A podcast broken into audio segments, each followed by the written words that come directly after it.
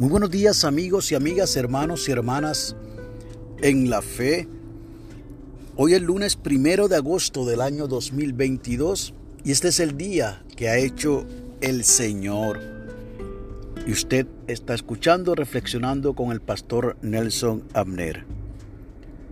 Bueno, ya se fue el mes de julio. Estamos ya en el mes número 8 del año 2022 y como usualmente les recuerdo, ya en el día de ayer se venció el marbete de aquellos que tenían expiración al 31 de julio, así que mucho cuidado, seamos responsables y renovemos nuestro marbete. La lectura del aposento alto para hoy nos llega desde Minnesota en los Estados Unidos por el señor John Bound ha titulado la misma Dios el Creador. Nos ha invitado a que leamos el Salmo 8 del 1 al 9 y nos regala de la nueva versión internacional el último libro de la Biblia, Apocalipsis, capítulo 4, verso 11, que dice de la siguiente manera, Digno eres, Señor y Dios nuestro, de recibir la gloria, la honra y el poder, porque tú creaste todas las cosas, por tu voluntad existen y fueron creadas. Nos dice el señor Baum, la inmensa dimensión y detalles de la creación me convencen de la existencia de Dios.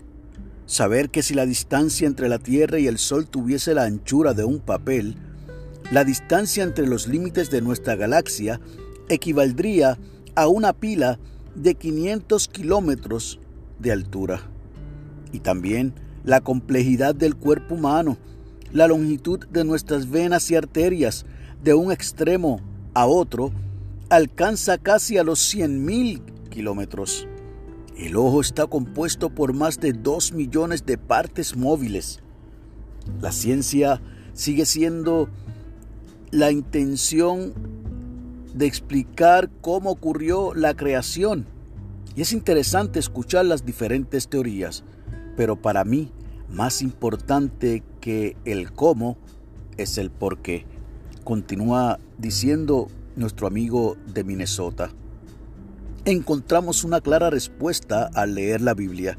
Dios creó este mundo para mostrar su gloria y luego para encarnar el amor.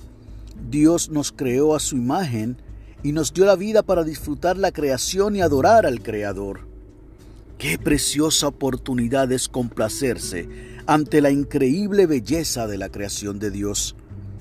Es un recordatorio de tomarnos un tiempo dentro de las agendas ocupadas para reflexionar sobre nuestro maravilloso planeta y adorar a Dios Todopoderoso, el Creador.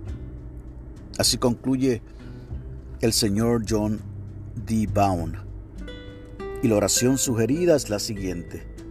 Divino Creador, gracias por el amor expresado en la belleza de la creación y por permitirnos ser parte.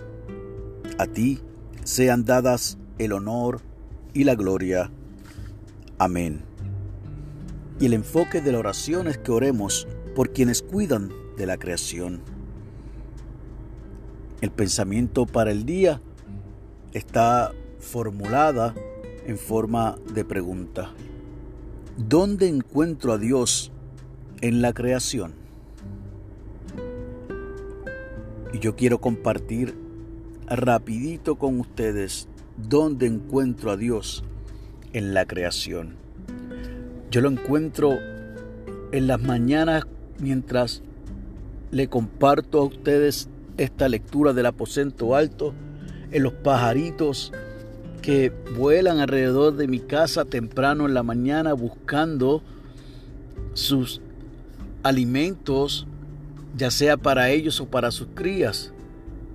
Yo encuentro a Dios en la creación, en el mover de las palmas, los árboles frutales, los árboles que adornan el derredor de nuestra casa, Lo veo aún en las nubes que pudieran estar cargadas de agua o en el cielo despejado.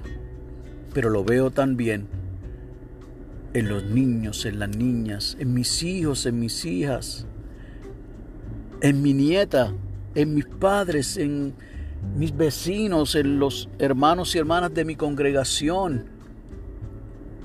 Los veo en ustedes, aunque no los vea con tanta frecuencia físicamente, pero el saber que usted está aquí en algunas ocasiones escuchando este podcast, ahí veo la creación de Dios y la veo también en todo lo que el Señor nos ha regalado desde que abrimos los ojos hasta que nos acostamos a dormir. Es momento de que usted y yo podamos apreciar la creación de nuestro Señor. Y así como este hermano comparte la maravilla del universo, del cielo, de la galaxia, como así también de la anatomía del ser humano, podamos nosotros estar seguros que Dios es nuestro Creador y que a Él le damos toda gloria, toda honra y todo honor. Que Dios te bendiga y que haga resplandecer sobre ti su amor, su esplendor y que para con los tuyos haya paz.